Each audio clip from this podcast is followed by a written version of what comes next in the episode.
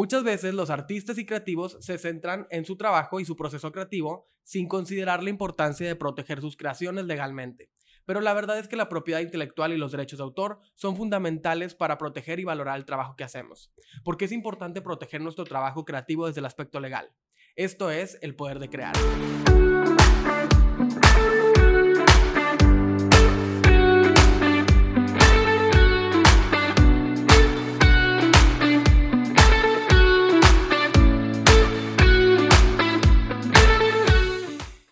Bienvenidos a un episodio más del Poder de Crear. Yo soy Max, cofundador de UMI, una agencia creativa en la que creamos contenido para marcas con mucho corazón. Y el día de hoy tenemos un episodio muy especial con una invitada que, bueno, nos va a dar un contexto totalmente diferente de la parte creativa, que también se relaciona muchísimo. Ella es licenciada en Derecho por el TEC de Monterrey, tiene una maestría en Mecanismos Alternativos para la Resolución de Conflictos por la UNI y también una maestría en Propiedad Intelectual de la Universidad Panamericana. Es fundadora de su despacho de propiedad intelectual, patentes y derechos de autor, Concreta Legal. Muchas gracias por acompañarnos, Claudia Rodríguez. Gracias a ti, Max, por la invitación. Y les quiero contar a todos que estoy aquí a pesar de haber tirado mis llaves en el excusado media hora antes de venir. Solo quiero decirlo porque para mí era muy importante estar aquí, así que gracias por la invitación. No, al contrario, eh, sabes que hemos, te había estado buscando y que teníamos toda la intención de que estuvieras aquí en el podcast porque como te comentaba, hemos tenido invitados de diferentes industrias creativas, diferentes profesiones y la parte legal es algo muy importante y sobre todo lo que te decía antes de comenzar la grabación, que tú decidiste como abogada eh, eh, eh, incursionar en un trabajo o en un emprendimiento pues de un contexto como muy serio, siempre tenemos como esa, esa idea de que, bueno, todo lo que es de abogados, todo lo legal es algo serio, formal siendo una personalidad muy creativa. ¿Cómo fue que todo tu, tu, tu ambiente en el que creciste, tu personalidad, aún así te llevó a algo que todo mundo considera como muy serio? Pues yo creo que siempre he dicho que yo debía haber estudiado mercadotecnia. me encanta, o sea, me encanta esta parte que, como dices tú, creativa. Eh, ya fuera de juego, para mí estudiar derecho era un sí o sí. O sea, ¿te acuerdas que antes de entrar ahorita a cámaras te conté que me fui a vivir a Estados Unidos? Una de las cosas por las que nos regresamos fue porque yo quería estudiar derecho. O sea, para mí era un... No tenía otra opción en mi mente. O sea, es un sentimiento raro de explicar, pero eh, estudié derecho, fui muy feliz, pero a la vez me gradué muy perdida porque no me sentía parte de ninguna industria. O sea, porque volteaba a ver a mi alrededor, veía a los abogados súper serios, como que, como dices tú, sangrones incluso. O sea, por ejemplo, en mi, en mi ámbito hay mucha competencia y es muy común que pues echen tierra a los abogados entre sí y a mí no me gusta eso. Entonces, eh, cómo comencé, digamos, a mezclar esta parte creativa que llevo dentro Exacto. con la parte de derecho, siento que fue sin querer y creo que todo comenzó especialmente cuando empezó la pandemia haz de cuenta que yo tenía ya en ese momento, aparte yo había renunciado a un trabajo que yo tenía dos meses antes de que comenzara la pandemia, renuncié y pues renunciar cualquiera, o sea, cualquiera que me esté escuchando que haya pasado por algo así, renunciar por un negocio, o sea, para dedicarte full a tu negocio, no es fácil. Es un riesgo, es una decisión muy difícil y más que yo me había asociado con un chavo que él ya tenía, digamos, como que su despacho independiente y todo el show y teníamos sueldos que pagar de una secretaria, un pasante, la renta, o sea, entonces empieza la pandemia y dije, o sea, mis ventas bajaron bastante, como las de muchos negocios, y en eso dije, ¿qué voy a hacer? Porque tengo estas bocas, por así decirlo, que alimentar y esta renta y todo el show. Y llevaba yo mucho tiempo queriendo crear contenido en, redes sociales. Y por decir, llevaba mucho tiempo queriendo, era porque yo no lo pensaba activamente, pero me daba mucho, la verdad, celos es la palabra correcta, ver a otras personas que yo conocía haciéndolo y yo no. Y cuando algo te da celos, te da envidia o dices de que porque él sí o ella sí, yo no, es algo porque tú quieres hacerlo. O sea, es un sentimiento que sí, ahorita podría ser, es un sentimiento negativo, pero es un sentimiento que te dice a dónde tienes que ir o qué cosas te estás guardando que no estás explotando. Entonces me acuerdo que yo dije, ok, pues tengo que crear contenido para llegar a más gente.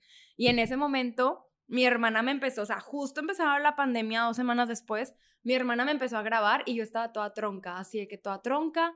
Y en eso mi hermana me dijo, Claudia, a ver, lo estás haciendo pésimo. O sea, de que tú eres súper buena hablando en público, ¿qué onda? Estás toda tronca. Y me dijo, es que, ¿por qué no lo ves como que tú estás compartiéndole al mundo algo que tú sabes bien? O sea, les estás ayudando. ¿No les quieres ayudar? O sea, es como si tú estuvieras explicándole a alguien enfrente. Y yo, no, pues sí. Y así, fue un chip y empezó a fluir. Y ya cuando creo contenido en, en redes, yo lo veo como si fueras mi amigo. O sea, tal cual estoy hablándole a mi amigo, a mi amiga de cómo hacer algo y creo que esa es la forma en la que puedo explotar mejor mi creatividad en una industria tan seria.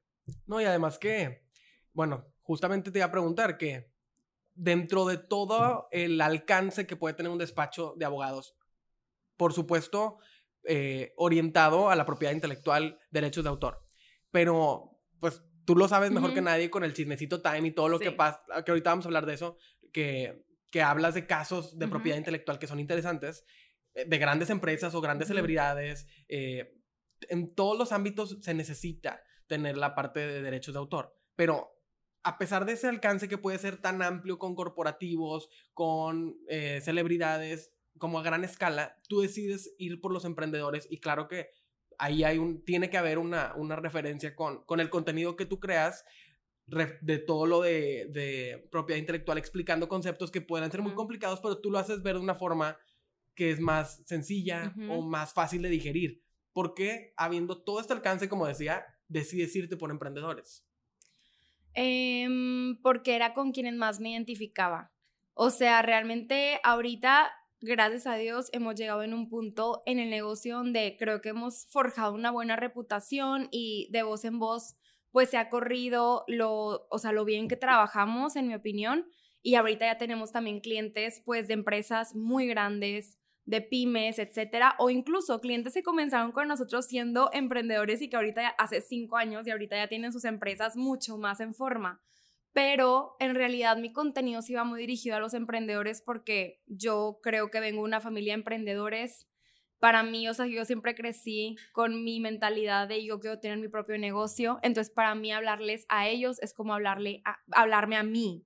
Entonces me es muy sencillo poder comunicar temas específicamente para los emprendedores. Y al final, pues las grandes empresas llegan solas. O sea, porque lo que me han comunicado a mí mucho es, que me dicen, Clau, me tocó hace poquito una empresa, bueno, hace como, no poquito, hace dos años, que comenzamos a trabajar con ellos, una empresa de 2.000 empleados. Estamos hablando que es una empresa muy grande. Sí.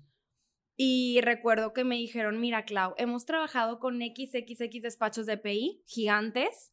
Me dice, pero nos ven como un número más. O sea, somos un número más. No nos dan atención personalizada realmente, o sea, el pasante hace todo, no es como que el socio esté ahí pegado checando que esté todo bien. Queremos probar contigo. Y bueno, la verdad no es por nada, pero ha sido de mis mayores orgullos verlo felices que se han sentido con nosotros y seguimos siendo, o sea, exclusivamente, estamos viendo todo lo de PI de ellos y seguimos haciéndolo porque pues están muy felices. Entonces, creo que también hay una necesidad muy grande de que despachos boutique como el mío, que somos siete personas, eh, atendamos las necesidades no nada más de emprendedores tipo que van empezando, pero también de, o sea, de empresas de cualquier tamaño. Claro, y como dices, inicialmente te ves reflejado. O sea, el crear empatía creo que es lo que se dice mucho cuando estás empezando a crear contenido del tema que sea, de trata de crear empatía con la gente y qué le gustaría ver a alguien de, de que estaría en tu lugar. O sea, un emprendedor que le gustaría saber sobre propiedad intelectual, sobre derechos de autor, y de ahí pues empiezas a hacer la lluvia de ideas para, para encontrarte con, con qué pues, qué videos, con qué, qué posts, qué imágenes son las que van a ser más relevantes. Eso me llama mucho la atención de, de tu comentario. Y sobre todo eso, que ya has eh, como clasificado tu despacho como un despacho boutique y que encontraste ahí tu nicho y tu oportunidad para seguir creciendo y me parece que eso es algo muy valioso como emprendedor también, saber, oye, cuál es mi propuesta de valor y verdaderamente qué es lo que yo ofrezco diferente a los demás, ¿no? Totalmente. Y también, créeme que en el camino, y esto se los digo a los emprendedores que están escuchándonos, realmente es muy pesado. Como abogado, por ejemplo, yo estoy en un punto donde yo ya mi trabajo va mucho en la parte de liderear al equipo. O sea, sí la parte técnica, sí que las cosas se hagan bien, obviamente, porque pues al final yo soy quien da la cara si algo sale mal, pero la verdad, el reto más grande que he tenido es tener un equipo de trabajo. Y siempre lo digo, y es algo que nunca nadie te dice, y es algo que, que no se platica. Incluso me acabo de comprar un libro, no lo he leído, lo compré antier, que se llama Dare to Lead. Dare, de atrévete en inglés, eh, to lead L-E-A-D, o sea, Atrévete a liderar, de Brené Brown. Eh, es una autora que es especialista en vulnerabilidad y a mí me fascina su contenido. Y habla, o sea, no lo he leído el libro, pero pues el libro habla de cómo ser mejores líderes. Es un tema. Y es un tema gigante, porque tú puedes ser el mejor abogado en propiedad intelectual, tú puedes ser el mejor creativo, el mejor diseñador, el mejor mercadólogo, pero si tú no tienes bases para ser un buen líder, tener un equipo feliz dentro de lo que cabe, porque también tienes que entender en el proceso que es imposible ser un queda bien y una monedita de oro que a todo el mundo le cae bien, porque al final cuando eres jefe... Eres jefe. Eres jefe. O sea, es un tema muy importante que creo que es parte también de nuestra formación para tener buenos servicios y para que nuestros clientes estén felices. Y que, Está muy, muy cañón. No, y qué, y qué importante que lo dices, que es un tema que no se comenta lo suficiente o que a veces lo, lo, lo hacemos a un lado dentro de las cosas que nos enseñan, por ejemplo, en la universidad, porque si tenemos una clase de emprendimiento, una clase de liderazgo, una clase de administración, casi que van en todas las carreras, no importa el área, siempre llevas un poquito de eso. Y ¿Cómo las clasificamos? Son las clases de relleno, la clase que no le pones atención, la clase donde te la tomas de siesta y que a lo mejor debería haber un poquito más de, de visibilidad para esos temas porque sí son muy importantes y coincido contigo. Ser un líder es el, es el reto verdadero de ser emprendedor. Es el, como, wow, o sea, totalmente es el verdadero reto y deja tú eso. Yo también creo que es muy raro encontrarte a un profesionista que sea lo suficientemente vulnerable como para contarte esto, por ejemplo, que te estoy diciendo yo. O sea, es muy difícil aceptar que es difícil la tarea de tener un equipo, de, de, ser justo, o sea, que la justicia es objetiva, de, de retener talento. O sea, es un tema que cada vez es una como menor carga, por así decirlo, para mí, porque creo que he mejorado mucho, pero sí me dieron unos dolores. Yo creo que mis canas se deben, te lo juro, a eso. O sea, eh, ha sido un tema y afortunadamente mi esposo es consultor y me tira mucho paro en eso. Me ayuda mucho, él se dedica a recursos humanos, o sea, entonces me ayuda mucho como a, a saber bien cómo actuar en ciertas ocasiones, pero es difícil. Sí, y, y justamente que hablas de la vulnerabilidad, creo que es un, un tema importante como emprendedores también el, el, comprender de dónde vienen este, los sentimientos de los colaboradores, eh, cuáles son sus aspiraciones, cuáles son sus metas. Es, yo creo que eh, el tema de salud mental, que bueno, no es el tema principal del cual estamos hablando aquí, se vuelve muy importante también para el, para el emprendimiento y para las empresas. Eh, y justo a lo que voy con mi comentario es que venimos también con muchos sistemas y muchas estructuras muy rígidas con rutinas muy precisas que lo decías al principio de la plática como abogada, eh, que ves que eso es un ambiente muy tenso, es un ambiente muy como muy rutinario en el que eh, hay mucha política, hay, muchos eh, sistemas con los cuales tienes que quedar bien para lograr llegar a cierto lugar y lo vemos en muchas industrias y lo vemos en muchos creativos también que vienen de ese lugar y que su desahogo es la parte creativa. En tu caso, ¿Cómo fue cuando trabajabas, por ejemplo, en el Poder Judicial, cuando te has estado más cercana a ese ambiente tan rígido y si tú crees que existe la posibilidad de, romper ese esquema y, transformar una forma de trabajar que lleva tanto tiempo? Pues quiero decir primero que, que en cuestión de sistemas estoy completamente de acuerdo. Pero lo que yo también he descubierto es que hay veces que es necesario tener estos sistemas en tu propio negocio para que las cosas operen mejor, porque siento que no estamos todavía listos para tener un sistema en donde sea muy libre. Ahora, de agencias de diseño, porque yo trabajo muy de la mano con muchas agencias de diseño, agencias creativas de todo tipo, los dueños de esas agencias son de las personas más estresadas que he conocido en mi vida. O sea, se me hace eso muy curioso. Y yo he llegado a la conclusión de que es porque es un trabajo sumamente subjetivo que pueden hacer el branding más hermoso y al cliente amaneció de malas y se le va a hacer horrible y cámbialo y no sé qué. O sea, entonces, bueno, ese comentario lo digo solamente porque se me hace, siempre se me ha hecho muy interesante eso, no sé a qué se deba, yo, esa ha sido mi conclusión.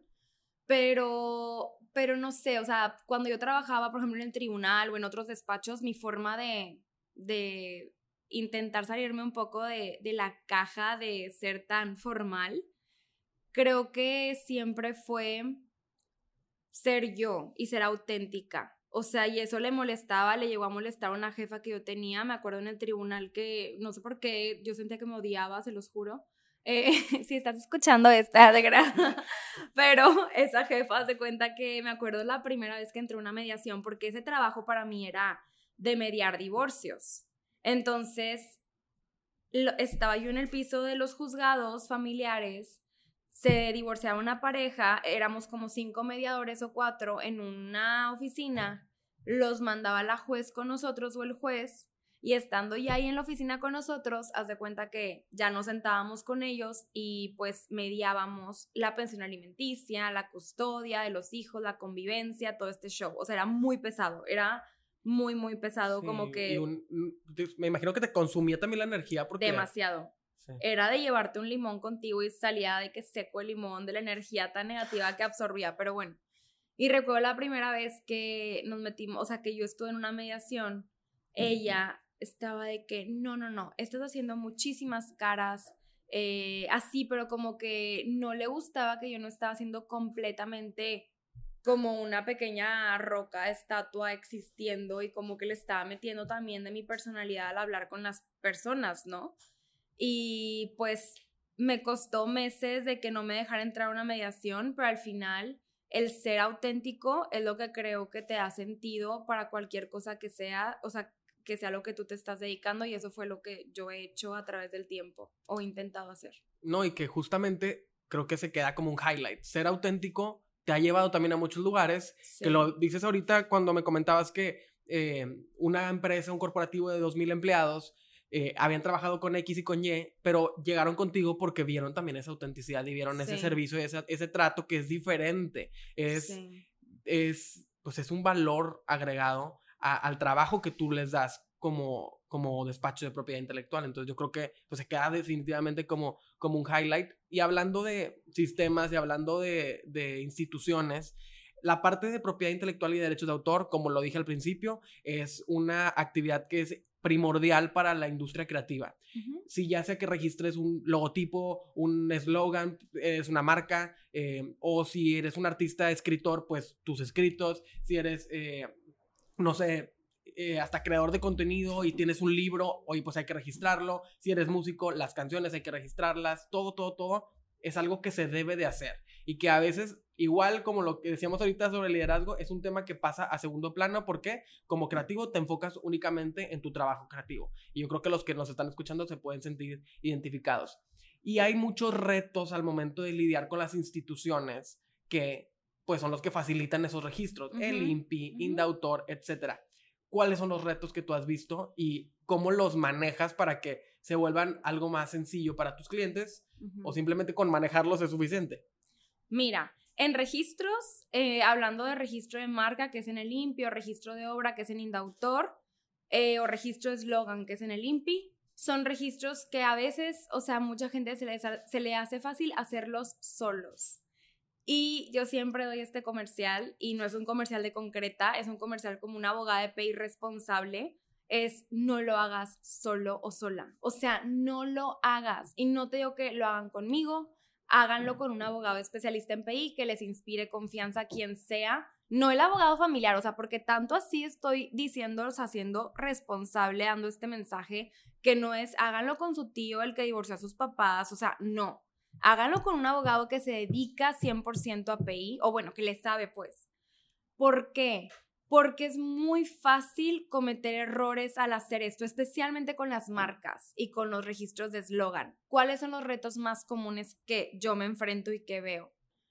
Eh, en general, no clasificar correctamente tu marca o tu eslogan. Hay 45 clases de NISA. Todas las marcas y todos los eslogans, pero bueno, vamos a hablar de marcas porque es la misma base de datos, se maneja muy similar. Todas las marcas van en una o varias clases de NISA. Entonces, por ejemplo, mi despacho va en la clase 45, despacho jurídico. Em, si yo tuviera un restaurante en concreta, iría también en la 45 y en la 43, porque la 43 es restaurante, la 45 es despacho jurídico y así. O sea, tú vas, tú puedes ir avanzando en tu negocio, ampliando tus servicios, lo que sea, y tienes, o sea, a la par que ir ampliando tus clases, ¿no? Em, ¿Y si se puede ampliar? Claro, sin problema, se puede ampliar sin ningún problema y deberían de hacerlo todos, ¿verdad? Conforme van creciendo. O el mismo negocio te pide y te exige irte a otras clases, o sea, de que, oye, expande tus, tu rubro, expande tus servicios, ¿no? ¿Qué sucede? Justo me pasó hoy. Voy a platicar lo que me pasó hace dos horas en una asesoría, pero me pasa todo el tiempo. Em, me habla, de hecho es una conocida mía que acabamos de hacer recientemente, como hacernos más amigas. Ella es creadora de contenido, tiene un podcast, hace muy poco tiempo acaba de salir en Forbes, o sea, la verdad está yendo muy padre y me da mucho gusto por ella y me dice, Clau, quiero contigo como que ver toda la parte de PI, que esté todo bien. Y yo, ah, ok. Y que tenemos una junta y ya le digo, bueno, el, el nombre de tu podcast está registrado y ella, sí, ya está y me meto porque yo siempre me meto porque el 95% de las ocasiones está mal registrado.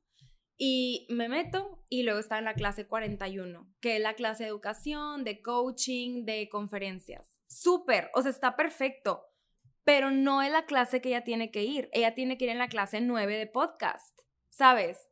Entonces, el tenerlo en esa clase en la otra, pues no le sirve para lo que necesita, porque si el día de mañana alguien saca un podcast con el mismo nombre o uno parecido con el suyo, ella no puede hacer nada. ¿Sabes? entonces, primer reto, clasificar correctamente tus, o sea, tu marca o tu eslogan, por ejemplo. Eh, otra cosa es no proteger tus bienes intangibles eh, correctamente. ¿Qué quiere decir esto? Que las protecciones a veces no nada más es una cosa. O sea, usualmente un negocio requiere más de un registro de marca. Estamos hablando que si tienes empaques porque vendes, yo que sé, rímel o vendes papitas o lo que sea, puedes y deberías de proteger tu empaque como una imagen comercial, eh, que es un tipo de marca. Eh, si también, yo que sé, vendes, imagínate, zapatos que huelen a rosas, puedes proteger tus zapatos como una marca olfativa, o sea, una marca con un aroma y verdaderamente ser exclusivo en el mercado. O sea, la cuestión aquí es la exclusividad que aporta un registro.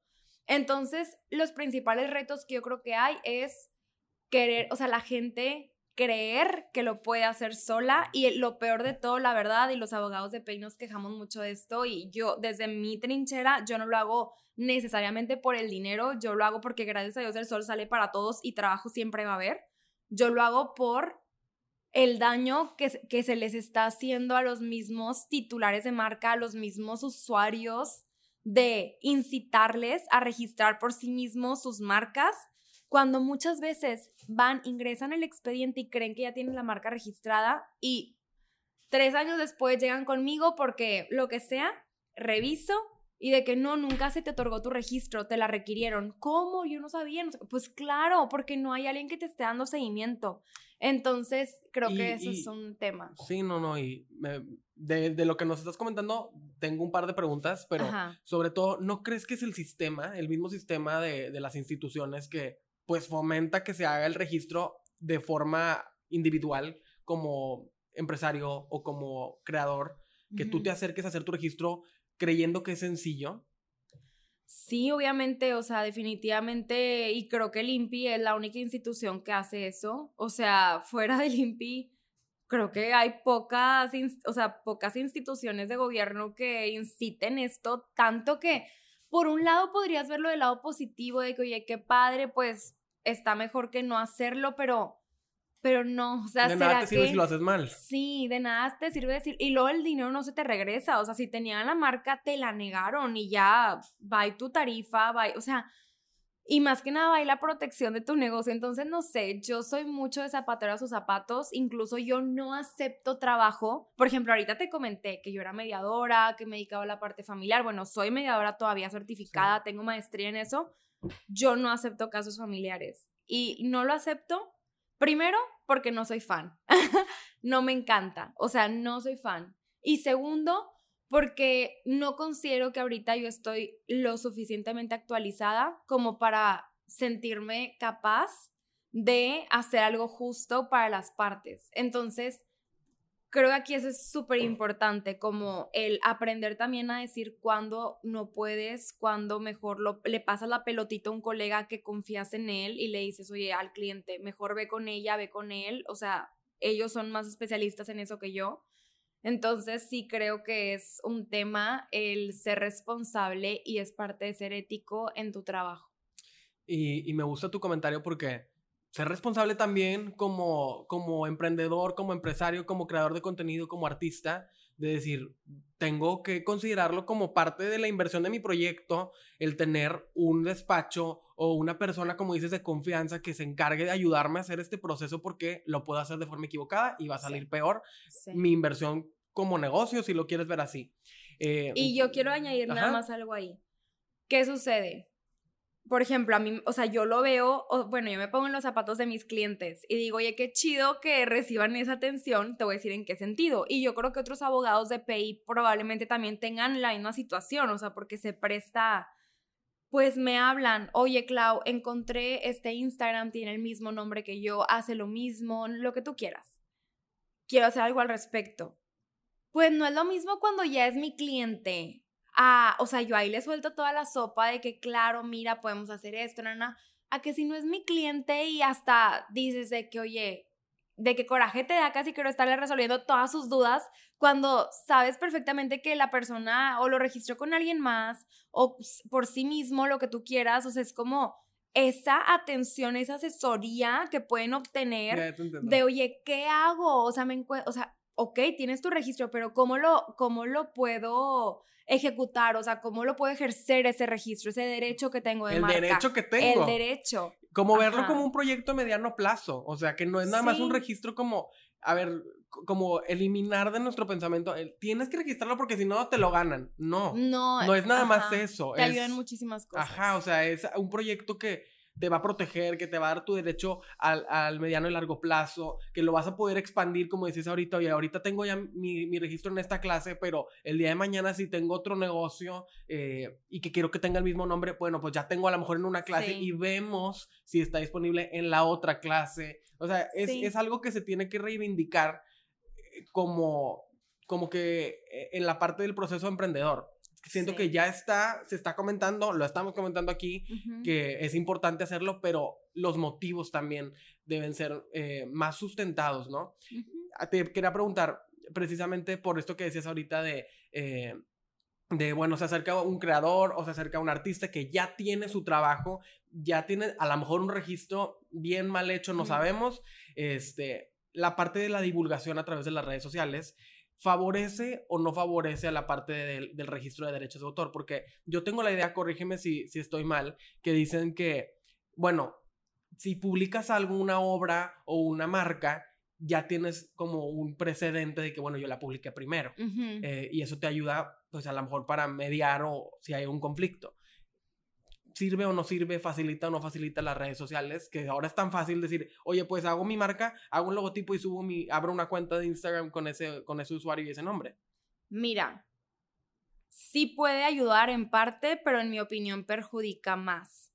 Vamos a hablar de la marca primero, porque son dos cosas diferentes. O sea, primero la marca. La marca, tú al momento de llenar la solicitud, si te pide pues anterioridad, te dice o no que te la pida, te la pregunta. Tú puedes poner nunca la he usado o puedes poner sí la he usado a partir de esta fecha. Y eso sí, sí se toma en cuenta muchísimo el día de mañana, si alguien te quiere pelear la marca o lo que tú quieras, o sea, quién la usó primero y tienen que ser medios fehacientes, o sea, tiene que ser una publicación en un periódico, en una revista, o sea, una red social también puede servir, o sea, lo que en realidad no haya duda, no es como que la foto que tomé con mi cámara que no sale en qué fecha fue, pero parece los ochentas, o sea, no. tiene que, tienes que tener la fecha ahí que, o sea, efectivamente puedas comprobarlo. Sí, sí ayuda muchísimo, pero yo creo que perjudica más si lo ves en términos de estrategia. O sea, si lo ves en términos de estrategia, yo lo que haría sería ingresar la limpi, esperarme un mes de preferencia porque tienen un mes para oponerse o bueno, da lo mismo, o sea, X, pon tú, le ingresas al INPI, ya automáticamente, automáticamente, perdón, tienes derecho de prioridad. Le ingresas al INPI y mientras esté en proceso, pues tú ya puedes usarla en redes sin ningún problema. O sea, si el INPI da un mes para que cualquier tercero se pueda oponer. Pero es, o sea, es muy extraño que por redes sociales alguien se entere cómo alguien sacó esta marca. O sea, no sé, es mucho más sencillo a través de un software que todos los abogados, bueno, no todos, pero quienes nos dedicamos a esto, pagamos una licencia anual y haz de cuenta que ese software nos avisa, oye, Clau, hay alguien que quiere registrar creativa legal en la clase 45 de despacho jurídico. Que se parece a la tuya. Que se parece a la mía. Entonces yo decido si quiero ponerme o no. Cualquiera se puede poner, tengas o no tengas registro, mientras seas un tercero interesado. Entonces, pues también brindamos ese servicio a, todos nuestros clientes de decirles de que, oye, si quieres, puedes contratar un seguro de marca y de que podemos estar monitoreando tu marca y pues eso sirve porque pues nunca sabes el INPI. Probablemente Creativa Legal la otorgaría y diría que fonéticamente no se parece a la mía, pero yo me quise oponer y es un hecho verídico porque para mí sí creo que mis, mis derechos se verían afectados, ¿sabes? Y por la parte de obras, eso es un caso completamente diferente. Por la parte de obras, el convenio de Berna es un tratado internacional que establece que yo ahorita puedo agarrar una servilleta o aquí en la mesa, puedo hacer un rayadero y automáticamente yo ya soy la autora y no necesito un registro. O sea, en realidad el registro, la diferencia entre el INPI y el indautor en los registros es que en el INPI es un derecho constitutivo, quiere decir que el INPI te la puede otorgar o te la puede negar. Y en el indautor es un derecho declarativo, quiere decir que o sea, es nada más es meramente para tú tener un papelito que diga que tú fuiste el autor de esa obra. Entonces, ¿eso para qué te sirve? Por si el día de mañana alguien se copia de mi rayaderito de la mesa, yo tener con qué defenderme porque obviamente es un registro del indautor y no tengo que probar de que no, es que fíjate que mira, si ves aquí el video del podcast, yo ese rayaderito lo hice en esta fecha, o sea, no, es mucho más sencillo respaldarte con un registro de obra que aparte es muy económico, a diferencia del INPI. O sea, voy a dar precios, no sé, tarifas. Eh, la tarifa del Indautor te cuesta 300 pesos. Y la tarifa del INPI te cuesta 2.813 pesos, o sea, por clase. Entonces, nada más en precios de tarifa puedes ver una gran diferencia. Digo, más los honorarios del abogado que te apoyen a hacerlo, pero pues es mucho más económico el indautor. Y la vigencia, a diferencia de una marca, es que una marca son 10 años y una obra son 100 años, digo, es toda la vida del autor más 100 años posteriores a su muerte. Aquí lo interesante es que no es como que, ah, pues bueno, me voy a ir al indautor mejor a registrar mis, mis marcas. No, no se puede. bueno, los logotipos sí se recomienda registrarlos como obras, pero no es así. O sea, es qué figura jurídica te conviene más cuál es la que realmente te va a servir.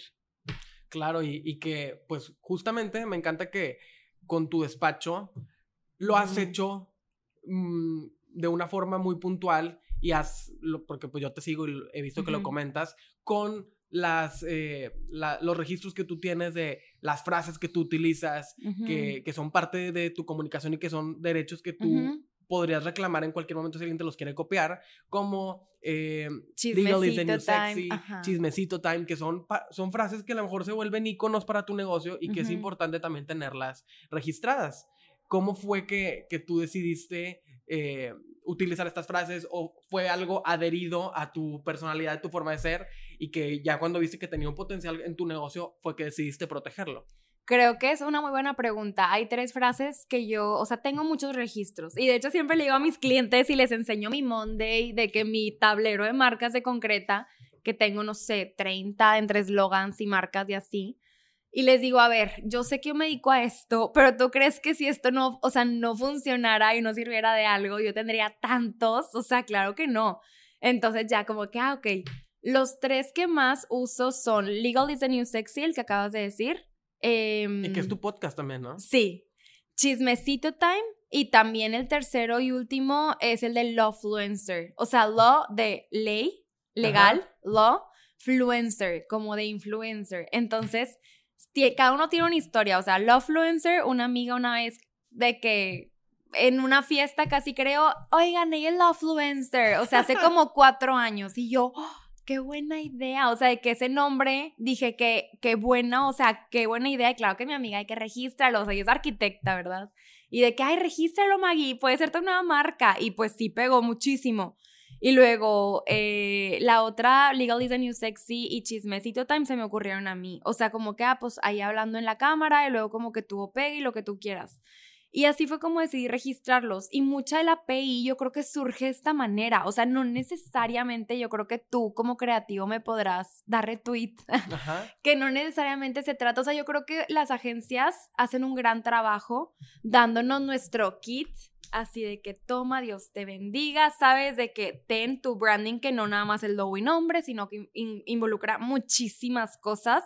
Digo, depende, yo sé el alcance que, que quieras contratar, pero creo que también si tú tienes una personalidad que, que se da o tienes la posibilidad económica de contratar gente creativa, es buenísimo hacerlo porque la API creo que tu propio negocio te la va regalando. O sea, creo que yo lo que, o sea, por ejemplo, a mí me pasó, digo, esto es un comentario yo en plan cliente, esto no es en plan abogada, ¿ok? okay. A mí me pasó hace como dos años o tres que contraté una agencia de publicidad. Okay para poder hacerme, ayudarme a hacer, o sea, para mis redes sociales. Y la neta, no me gustó. O sea, yo sé que a lo mejor fue también la experiencia que yo tuve específicamente con ellos, pero no me gustó porque no sentía que tenía mi esencia. Y luego encontré una diseñadora que ella me hace los diseños de mi, de mi Instagram, yo le digo cuáles, o sea, que digan, pero ella los hace que sí, y si empatamos, digo, hay unos ajustes, yo le dije unos comentarios en un inicio y no, nada, y me gusta. Pero aparte yo contraté a una, a una chava que se dedica, digo, es mi practicante y que ve redes sociales. ¿Qué sucede? Yo le pedí a ella, yo quiero que vayas cuatro horas, tres días a la semana, a, a, concreta, porque si tú no te empapas de nuestra cultura y tú no ves cómo somos y tú no estás todo el tiempo escuchando a las abogadas hablando de que entre sí la marca, no sé qué, tú no vas a saber qué estamos hablando porque ya he pasado por eso.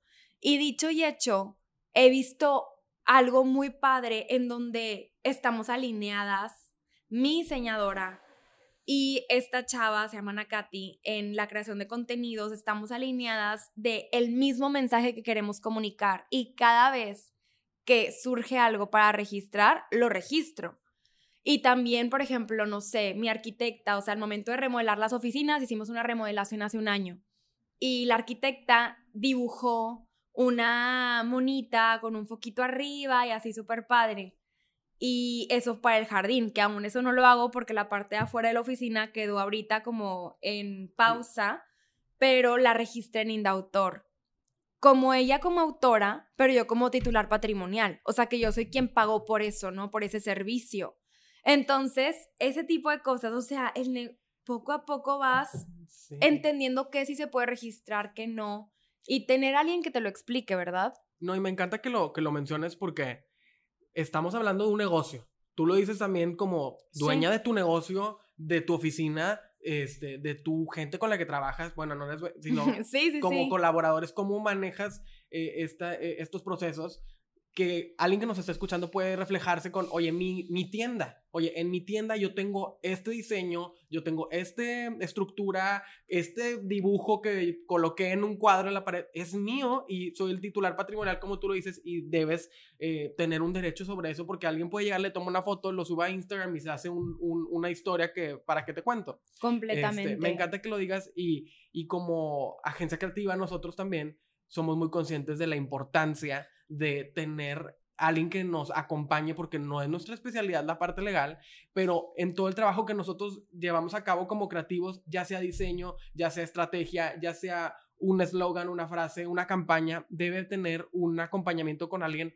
como ustedes que nos ayude a darle el mejor servicio al cliente y para que puedan tener correctamente sus registros y, y, aprovechar correctamente todos los recursos que nosotros les vendimos, por decirlo así. Sí, no, y qué padre que lo digas porque aparte creo que también ahí, creo que eso es de que una de las bases más importantes del éxito de un, o sea, de un creativo es la parte de poder entender qué es lo que tu cliente quiere. Claro. O sea, saber leerlo, y saber, trans, o sea, saber transmitirlo a través de lo que sea que le vayas a hacer. O sea, del diseño, del naming, de lo que sea. O sea, creo que eso es súper importante. Y que, sí, y justo eso, nosotros nos involucramos en ese proceso. Digo, cada agencia tendrá su forma de trabajar, pero nosotros como como lo que la anécdota que comentabas ahorita, nos gusta involucrarnos en, el, en todo. Oye, a ver, ¿cómo, ¿cómo es tu tienda? ¿Quién trabaja ahí? ¿Cómo son? ¿Qué hacen? Eh, ¿A qué se dedican? Eh, eh, eh, ok, esta persona se dedica a esto, esta otra, ok, qué conceptos nos funcionan, porque ese es nuestro trabajo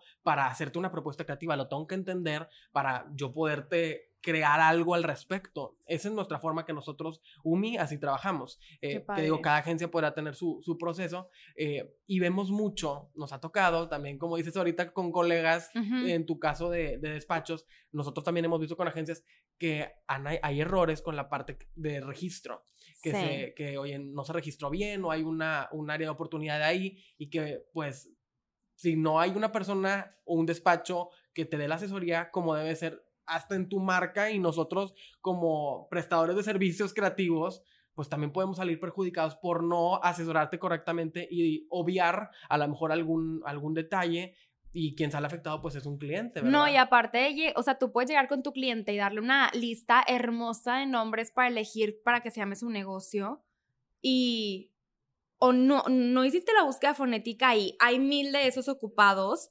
o eh, la hizo alguien de tu equipo que es un diseñador y no le sabe y pues realmente es un trabajo de un abogado. O sea, yo trabajo con un chorro de agencias en donde me mandan a mí, por ejemplo, naming y hago la, búsqueda fonética y ¡zas! bruto, porque así la persona es de que, ok, perfecto, eh, le voy a presentar al cliente a lo mejor 10 nombres y no 40, pero son nombres que están disponibles. O sea, entonces ahí es bien importante y qué padre que lo digas y qué padre que sean tan responsables ustedes porque al final es como si el cliente pagara por aire. Exacto. o sea, si no se puede registrar, estás pagando por aire. Sí, y, que la decisión incluso va más allá de qué nombre me gustó más que otro, sino que qué nombre es más viable, ¿verdad? Porque como ahorita decías, oye, tu despacho se llama Concreta Legal, eh, pero puede haber uno que se llame Creativa Legal, claro que te, impacta con tus derechos y que desde que haces la búsqueda fonética, eh, sabes el, el, oye, ya había una marca que ya perdió el registro porque, pero que hace 10 años había, estaba en otra clase que se llamaba igual. ¿Te impacta o no te impacta? O sea, como que vas viendo pros y contras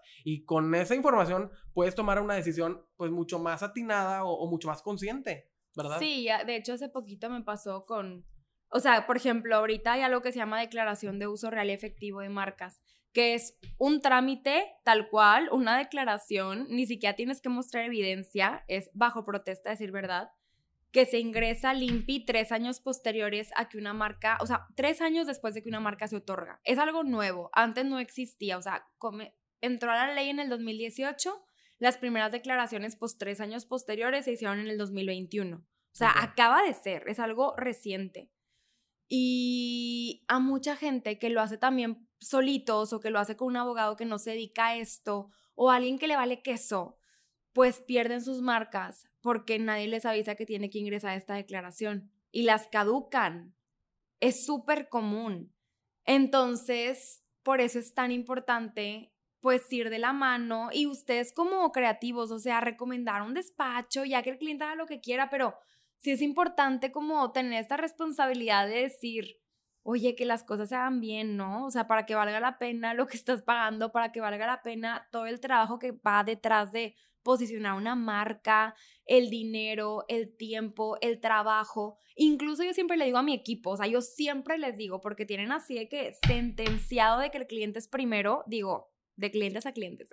Hay veces que son clientes que sí se pasan así de que neta amanecieron con el pie izquierdo, pero usualmente cualquier cosa que podamos nosotros hacer, nuestro, o sea, que esté en nuestras manos o que podamos mejorar, lo hacemos. Y justo siempre les digo eso, les digo, es que a ver, nuestra marca, o sea, concreta, es súper importante. O sea, me ha costado años posicionarla y ahorita ellas conmigo en el barco, o sea, les ha costado, nos ha costado años posicionarla.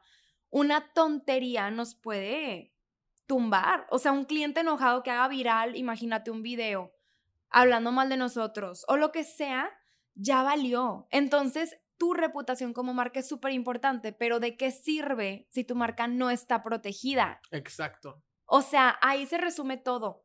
Y la PI no nada más es la marca, es todo lo que hemos estado platicando y mucho más, patentes, etcétera, pero a lo que voy es, no lo echen en saco roto porque es parte del amor propio, yo siempre lo digo, o sea, cuidar tu tiempo, cuidar los esfuerzos que están detrás de un proyecto, o sea, es súper importante. Y si es una empresa, cuidar tus recursos, porque como dices, oye, escoges un nombre, escoges una marca, eh, trabajas todo en torno a ella, una tienda, una tienda en línea, eh, diseños, redes sociales, tantas cosas que han, eh, se han incorporado a, a, lo que es importante para una marca con el paso de los años y las que van apareciendo, pues que valga la pena todo el, esfuerzo, el empeño que le ponen para posicionarla, que se dé a conocer como para que pase algo como lo que dices de que, oye, no se hizo la declaratoria y perdiste tu registro. Sí, y aparte yo creo que nunca antes una agencia había tenido un papel, o sea, una agencia de diseño, una agencia de publicidad, una agencia de merca, había tenido un papel tan importante como en estos tiempos, al igual que mi profesión como abogado de PI. De hecho, hace poquito una amiga que es abogada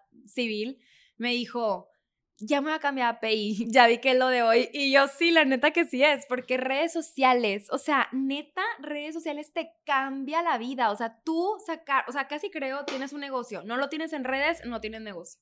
O sea, es impresionante cómo las redes sociales son ahorita un parteaguas para el crecimiento de tu negocio y para poder darte a conocer.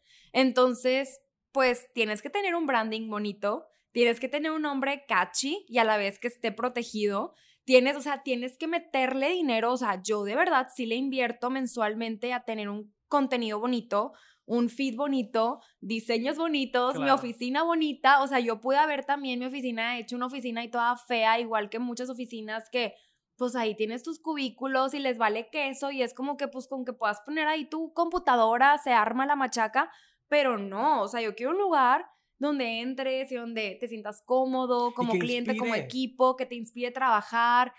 Entonces, pues en realidad yo creo que ahorita la parte aesthetic en todo es súper importante. Sí, y, me encanta que lo digas porque pues es ponerle cariño también a las cosas que haces. Y eso tiene impacto al momento de, ir creciendo como empresa, de ir eh, viendo hacia dónde dirigirte ahora con un equipo, lo que decíamos al principio de ser un buen líder, son aspectos que también tienen repercusión en el desempeño, ¿no?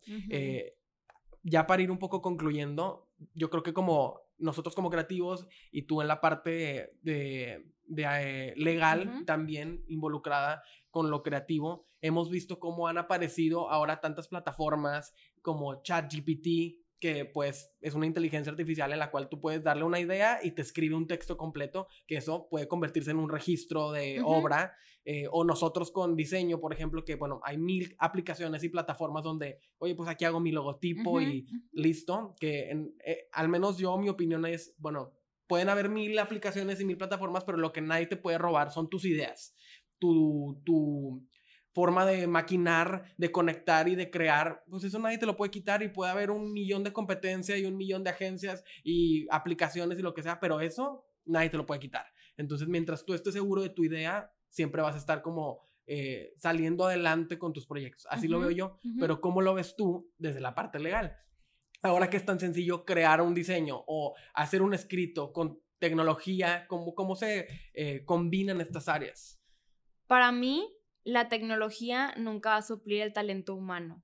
O sea, es que tan fácil como yo sentarme, por ejemplo, para hacer un contrato, para un contrato para ti de un contrato de prestación de servicios, por ejemplo, tal vez el chat GPT te lo puede hacer, no sé, pero estoy segura que no te lo hará con la calidad y la historia detrás y la experiencia que podrías tener con un ser humano en donde nos sentemos, platiquemos de qué te concierne, qué es lo que te preocupa, para qué lo quieres. eh, donde veamos detalles, o sea, no se compara. Es como la canción de Flowers de Miley Cyrus, o sea, es lo mismo. Y justo vi un post de un, de un creativo que habló acerca de eso y de la inteligencia artificial, que dijo de que, ok, tal vez el ChatGPT puede escribir una canción, pero no va a traer la historia detrás de la canción de Flowers de Miley Cyrus, de muchas mujeres que podemos identificarnos con ella, con su canción, de cómo el chavo la quería hacer chiquita y de cómo, pues hay, de qué videos en la, en la alfombra roja, el chavo volteando a verla, de que compórtate y vístete bien y qué vergüenza me das y no sé qué. O sea, ¿cuántas veces como pareja, sea hombre o mujer, ha sufrido algo así, sabes? O sea, es muy común. Entonces, la historia, yo creo que el storytelling es la clave y la llave maestra de cualquier negocio. No me interesa si vendes elotes, yo quiero saber cómo comenzaste vendiendo elotes, yo quiero saber la receta. Pues casi creo de que pues tú invéntame que es de tu abuelita, o sea, de que me vas a ver más rico el elote, o sea, como que el, el storytelling detrás de los negocios es lo que creo que ahorita da valor. Claro, porque como digo, como decía hace un momento, pueden haber 50 negocios de lotes, pero nadie va a tener la misma historia que tú, nadie, va a tener esa misma idea que tú tuviste de por qué quisiste iniciar, por qué, eh, qué, fue lo que te motivó. Eh, podrán haber muchas canciones de corazón roto y de ruptura amorosa, pero nadie va a tener esa misma historia que tú tienes y ese enfoque que tú le puedes dar únicamente. Por eso también yo como creativo siempre digo eso. Podrán haber mil agencias con los que hacemos los mismos servicios, pero las ideas que nosotros tenemos pues son la diferencia que, que, nos lleva a competir. ¿Por qué? Porque nosotros tenemos este enfoque, esta, esta mirada, esta visión y así es como lo llevamos a cabo. Igual podrán haber mil despachos de, de, propiedad intelectual y que todos te hagan tu mismo registro en Indautor o en, en INPI, pero el enfoque que Claudia tú le das, la forma en que tú lo llevas a cabo, cómo tú lo ves y cómo tú te acercas, eso nadie te lo puede quitar. No, es impactante. Aparte, no nada más eso. A ver, un branding es vital. O sea, es. Para mí, por ejemplo, cuando me hicieron el branding de Concreta, yo tenía antes otro nombre, hace como cinco años, pues tú me, conociste que oso, ni quiero repetirlo en voz alta, pero otro nombre, mi logotipo está horrible, horrible, todo horrible. Y pues, pues sí, es verdad. Y el, diseñador que te lo dijo, que horrible. me vale, ya lo he dicho en no sé cuántos lugares, yo creo que ya le llegó a sus oídos, pero Fíjate que, que en ese momento cuando yo empecé, pues yo tenía nada de dinero, o sea, neta, que creo que me costó 200 pesos hacerlo, o sea, no es broma, así, otro nivel.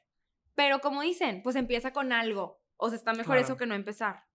Pero, pero yo sí ahorita el mejor consejo que le diría a un emprendedor es de que invierte en un buen branding, porque ahorita que yo todo concreta, eh, el nombre me fascina, cuando el nombre te gusta, te pones la camiseta, eh, ya pues concreta tu marca, concreta tu vida, o sea, como que te pones la camiseta, te encanta y el logotipo y todo eso es tu imagen, o sea, si tú no tienes un buen branding, casi creo lo primero que te pasa por la mente es como redes. Si no tienes buenas redes, ¿qué pasa por tu mente? Que no, pues quién sabe cómo trabajarán, de que no, pues no jalo trabajar con ellos, o sea, es bien importante y hasta te motiva a dar lo mejor de ti en tu proyecto. Entonces, vale completamente la pena y yo dudo demasiado que la inteligencia artificial pueda arrebatarle eso al ser humano que nos identifica en todas las, áreas que existen. No, yo también convivo con esa idea y espero que así sea. Lo veremos como con el, con el paso del tiempo, ¿no? Yo creo que es un buen,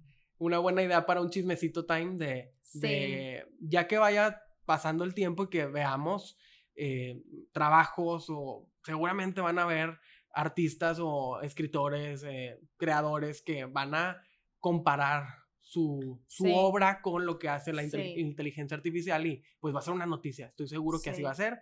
Y bueno, como sabes, nuestro podcast tiene como nombre El Poder de Crear y siempre que concluimos un episodio nos gusta preguntarle a nuestros invitados cuál es tu poder para crear. En nuestro caso, nuestro poder es compartir. Nos encanta compartir, nos encanta conectar con gente como tú, que nos ayuda a reivindicar el trabajo creativo, a profesionalizar nuestra industria, a compartir historias que nos inspiran. Entonces, pues ese es nuestro poder para crear.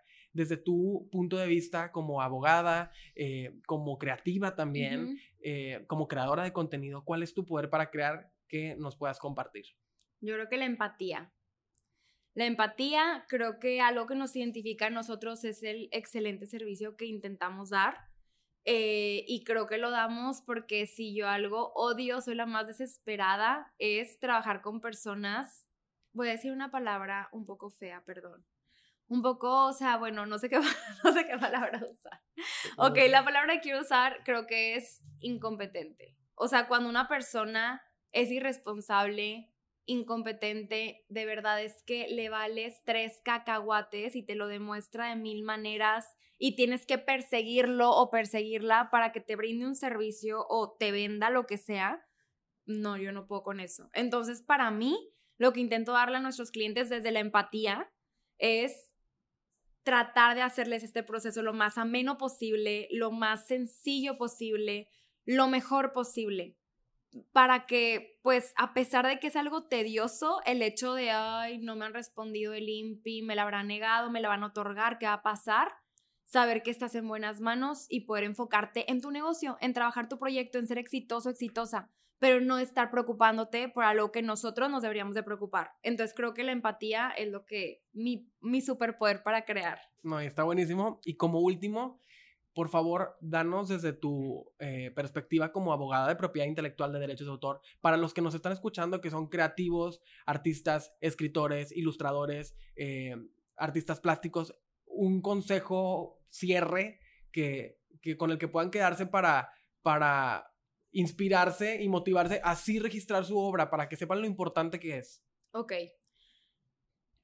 registrar un bien intangible, porque así se llama, una marca, un eslogan, lo que sea, o sea, registrar tus, tus creaciones es básicamente una inversión. Es como si, si yo te dijera, oye, ¿qué tan importante es comprar una casa? ¿Qué tan importante es comprar un carro? Sí, pues puedes meterte ahí a vivir a la casa y ya eres posesionario. O puedes ahí de que agarrar un carro y subirte y, o sea, lo que sea te sentirías tranquilo, tranquila, podrías andar por la vida felizmente sin miedo a que te saquen de la casa de la nada, sin miedo a que te quiten el carro, no, ¿verdad? O sea, es lo mismo. Créanme que si ustedes de verdad creen en sí mismos y creen en sus proyectos, registrar eh, una marca, un eslogan, un registro de obra pictórica, o sea, una pintura, una canción, yo qué sé, patentar, o sea, recuerden que pues es todo un mundo, es sumamente valioso porque ahorita más todavía en redes sociales donde todo le puede llegar, o sea, yo ahorita puedo postear algo y lo puede ver alguien de Francia, de Timbuktu, de no sé dónde, o sea, es así igual de sencillo que te lo roben. O sea, es así igual de sencillo que que de repente encuentres un plagio. Entonces, mi mejor recomendación por eso es registren. Realmente no es caro, o sea, si tú lo comparas con toda la protección que te dan, te ayuda que si el día de mañana, por ejemplo, una marca, oye, ¿quieres hacer una franquicia? Puedes hacerla porque tienes tu marca registrada. Oye, que en Facebook, fíjate que alguien sacó una, una cuenta que tiene tu mismo nombre, que vende lo mismo, que es aquí en México, te piden tu registro de, marca para poder bajar la cuenta. O sea, te lo piden ya Facebook, o sea, ¿cómo se dice? Meta. Meta, sí. Meta tiene ya, o sea, Meta, Spotify, etcétera. Ellos tienen la necesidad de ya poner el notice en takedown y de que tú demuestres y demuestras con un registro que tú eres propietario de eso, que eres titular de lo que tú dices que te están plagiando. Entonces, bueno, yo creo que el mundo cada día se está adaptando más a la importancia del API y con ello también tú te deberías de adaptar porque es parte de evolucionar y es parte de estar actualizado y es parte de crear sin miedo. Entonces, esa es mi mejor recomendación. Me encantó, me encantó y me quedo con esa frase que la propiedad intelectual es eh, importante para crear sin miedo. Creo que como artistas nos debemos quedar con esa frase.